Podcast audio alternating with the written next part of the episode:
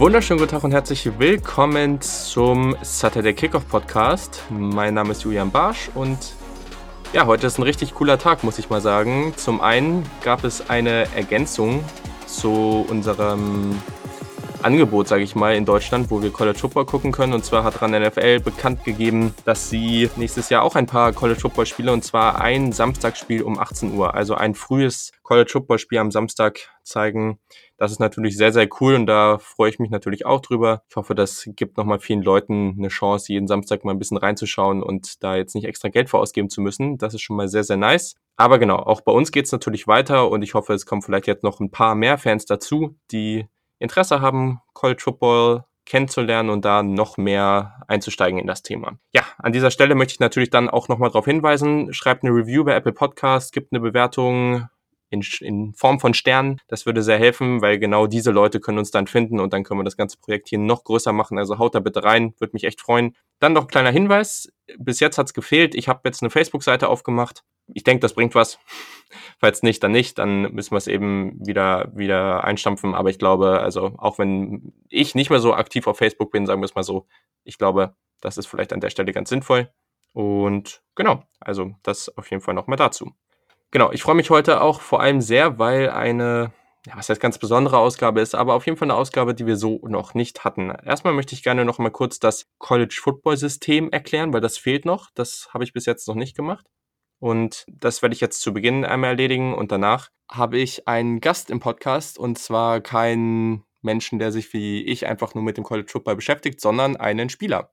Und zwar ist das, er hat es mir eben erklärt, Richard Ajekum ich glaube, so war es richtig. Ich, ihr werdet es gleich nochmal hören, da erklärt das gleich nochmal selber. Aber genau, also das, äh, Richard ist ab nächsten Jahr ein Minnesota Golden Gopher. Er wird in der Big Ten spielen. Er ist ein Cornerback und ja, er kommt aus Holland, beziehungsweise ursprünglich, glaube ich, aus Nigeria, aber genau, der spielt auch für das holländische Nationalteam, momentan für die Cologne Crocodiles und ja, er hat, wie ich mich sehr darüber freue, zugesagt für ein Interview und wir sprechen da eben über sein Commitment, über seine Reise in die USA, und warum er sich eben für Minnesota entschieden hat und was er sich von der, seiner Zeit erhofft. Ich finde das ziemlich cool und bin mal gespannt, was ihr davon denkt. Sagt mir dann gerne natürlich Bescheid, was ihr von solchen Interviews haltet und wie cool ihr das findet oder eben nicht cool. Das Interview ist natürlich auf Englisch, aber ich glaube, damit sollten die meisten relativ gut klarkommen. So, kommen wir dann aber erstmal zu dem Teil, wo ich das College Football System nochmal genauer erklären wollte. Und zwar geht es erstmal um den nationalen Aufbau. Wir haben relativ viele Conferences im College Football wir haben, und das haben wir ja schon relativ häufig erwähnt, die Power 5 Conferences, das sind die ACC, die Big 10, die Big 12, die SEC und die Pac-12, so ist richtig. Das, ja, sind immer wieder, also die Pac-12 war auch mal die Pac-10, das hat sich dann irgendwie historisch so entwickelt, da habe ich auch schon mal eine Nachricht zu bekommen, das einfach ignorieren. Genau, also auf jeden Fall ist das einfach, das sind einfach die Namen und deswegen ist es einfach so. Also ich glaube, das muss man einfach mal so hinnehmen, das war mal so und dann hat man den Namen nicht mehr geändert. Dazu kommen dann noch die Group of Five Conferences. Das sind etwas kleinere Conferences, wo natürlich dann auch Teams aus der Division One spielen. Die spielen natürlich auch unter sich, aber am Ende gehören die auch dazu. Allerdings ist es eben auch so, dass diese Teams aus diesen Group of Five Conferences am Ende nicht so eine super gute Chance darauf haben, ins College Football Playoff zu, schaffen, zu kommen, eben weil ihre Konkurrenz nicht so gut ist. Und ich glaube, das, oder das ist definitiv am Ende der, das, das Hauptargument, warum sie es eben nicht da reinschaffen. Den Schedule, den müssen wir dann in zwei Teile aufteilen. Und zwar hat man zum einen den Teil, wo man innerhalb seiner Conference spielt. Das ist natürlich der größte Teil eines Schedules und dementsprechend hat das auch so einen großen Einfluss, wie gut die Konkurrenz in der eigenen Conference ist. Gucken wir dann auf den Non-Conference-Schedule. Dort kann man es dann meist auch weit im Voraus seine, seine Gegner schedulen und da ist es eben sehr, sehr unterschiedlich. Also es gibt Jahre, da haben Teams wie Alabama wirklich sehr, sehr schwache Gegner. Das ist zum Beispiel in diesem Jahr der Fall. Andere, an anderen Jahren vielleicht haben sie dann mal sehr gute Gegner dort. Da sehen wir dann teilweise auch mal sehr, sehr spannende Partien gleich zu Beginn des Jahres. Ich meine, dieses Jahr sehen wir Oregon gegen Auburn am ersten Spieltag und die haben ja sonst nicht so viel miteinander zu tun von den Conferences her. Aber das ist eben dann ein Spieltag, der sich eben aus, diesen, aus diesem Non-Conference-Schedule so ergibt. Am Ende jeder Saison spielen natürlich die besten Teams aus einer jeweiligen Conference in der Conference Championship gegeneinander. Das kann ein unterschiedlicher Aufbau sein. In der Big 12 zum Beispiel haben wir einfach nur eine Liga und die ersten beiden spielen am Ende gegeneinander. Während wir in der Big 10 die Big 10 West und die Big 10 East haben und da spielen die jeweiligen Gegner gegeneinander am Ende und ermitteln den Sieger der Conference.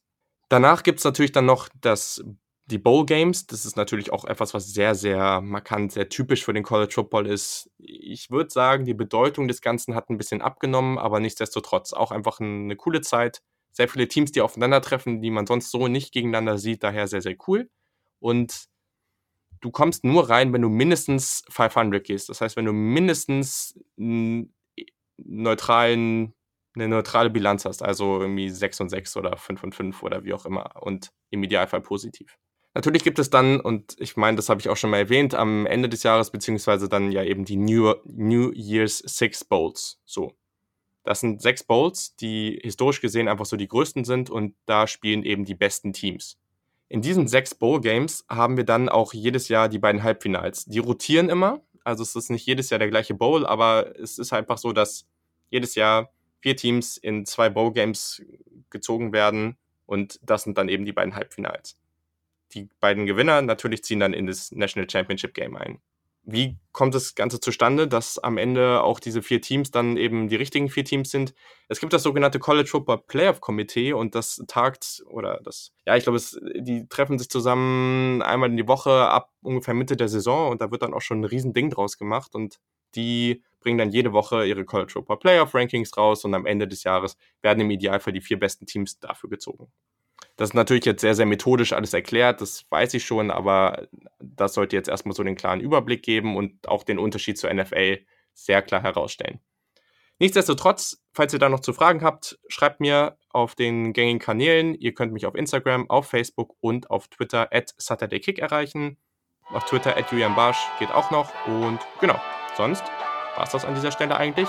Und ich möchte nochmal das Interview mit Richard einleiten. Ich wünsche euch viel Spaß und sagt mir gerne, ob ihr davon mehr hören wollt.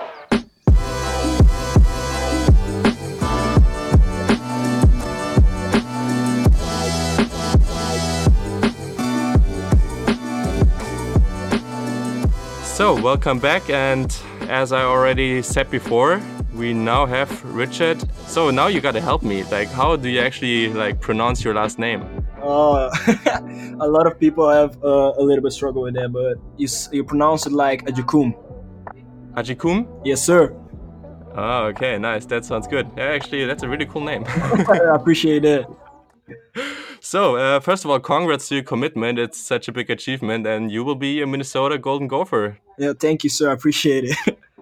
yeah, yeah, that's that's uh, pretty amazing. Um, For sure. So, I mean, how does it feel to know that you will be on a roster of a freaking Big Ten team? Yo, like, that's amazing. Yo, I'm so excited, man. wow, I can't even explain how much.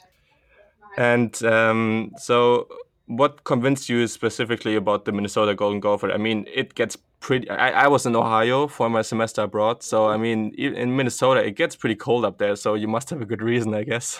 Yeah, I, I know. I know it can get cold in Minnesota, but I was there and I was talking to the coaching staff, and they were just explaining me about the Minnesota culture, uh, what the culture is really about, the row, the boat stuff, and all of that. And I really felt, really felt convinced that this is a culture that I want to play for.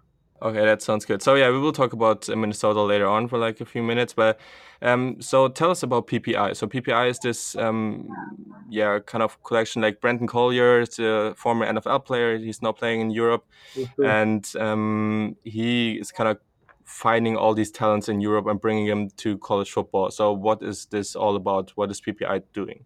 Um, uh, PPI is doing some great stuff. Um, Brandon is like the starter of PPI, and he's working with some other guys like um, Peter, Peter Jasewski, uh, Brian Yahani. They're all helping them with the PPI, and PPI is a company that helps players from Europe to get a chance in America, like going to camps and showing them what it, what we are capable of doing.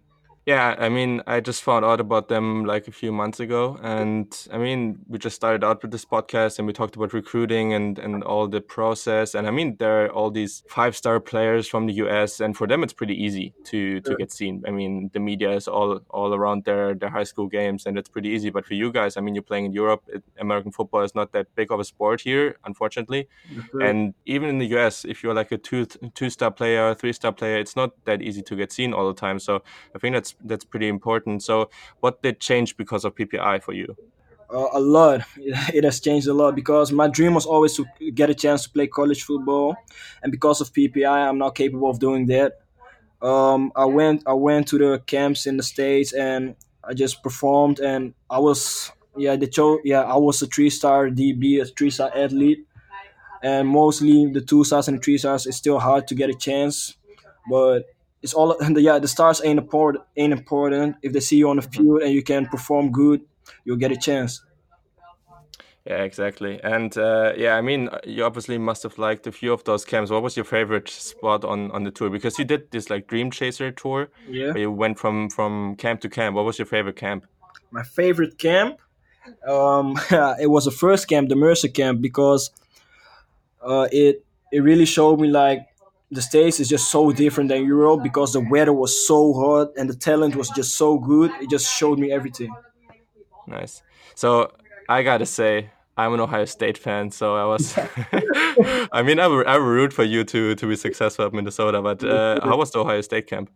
the ohio state camp was nice it was really nice because um, i'm here in europe and i've always been watching uh, college football i've been watching ohio state football for a long time and just to see s- some of the guys that are playing at ohio state right now like justin fields it was just Yeah. so amazing to see those guys Yeah, I mean, I can imagine. That sounds pretty cool. Yeah, for sure. so, talking about more of your game and your roots, like when and why did you start playing American football? yeah. uh, I started playing American football five years ago, and like it wasn't really my decision. There was a there was a teacher at school who was starting his own high school team, and he just forced me into playing American football. He told me like, "Yeah, you're gonna be great." Once I started, I was smaller than you. Just try it; it will be fun. And I just gave it a chance, and after that, after a few practices, after my first game, I just fell in love with the whole game. it went pretty well for you, I guess. Yeah, for sure. I'm so yo, I'm so happy that he just forced me into playing it. Yeah, I guess, I guess. So, um, you played different uh, positions, but uh, yeah, why did you like playing cornerback or DB? My my first position, like since the beginning, was DB. After that, I played I played some outside linebacker, nickelback, uh, receiver, and a few games cornerback, quarterback. But like playing DB is something else because it's just reaction. You got to react on your op- or, or your opponent, anything like that, and just that's what gets me more excited because you don't know what's gonna happen. Yeah, but uh, I also saw some some highlights of you uh, uh, returning some kicks, so that was that was pretty exciting too. So I hope we see some of that in in Minnesota. I hope so too. Um, so um, yeah, so but between now and Minnesota, so you're gonna go there next summer, or going, Uh, are you going to enroll early? Um, the plan is to enroll early. I'll be enrolling in January. Okay, okay, that sounds good. So what are you go- going to do, or where where are you going to play between now and then? Um, right now I'm already in the season. My season will be uh, my season will keep on going until August.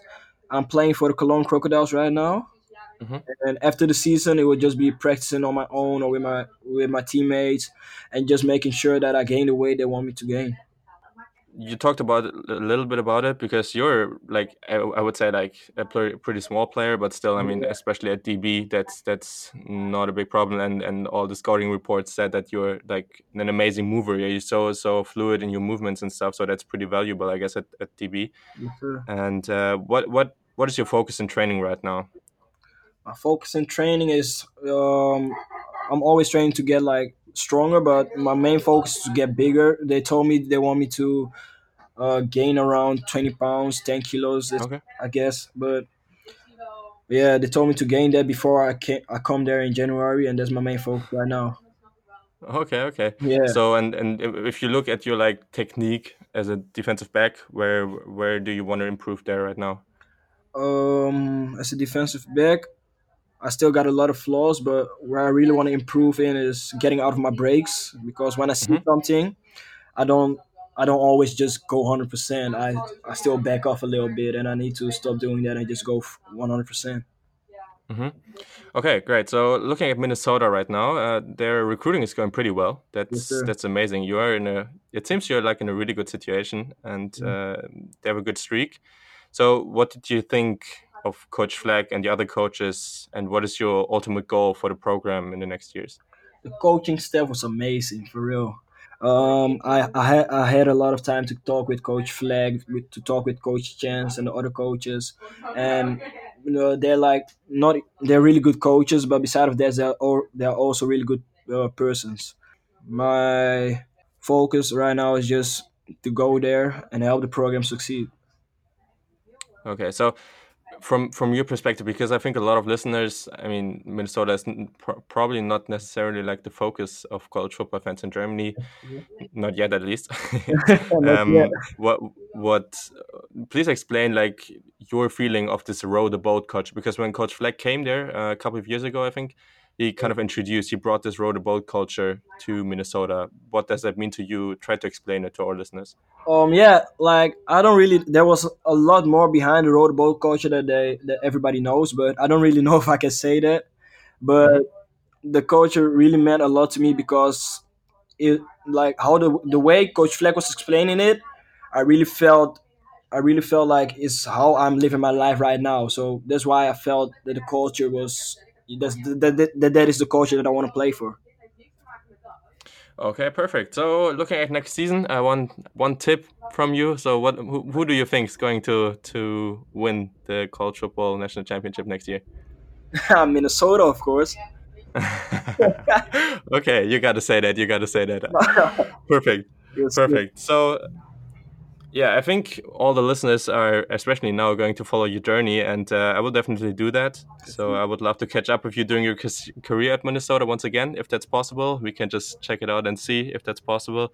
But yeah, thank you so much. I wish you all the best, and especially like for real, enjoy the experience. It's going to be pretty amazing, and you already had like a like your accomplish, accomplishment right now is already pretty special. So congrats on that, and all the best for your future.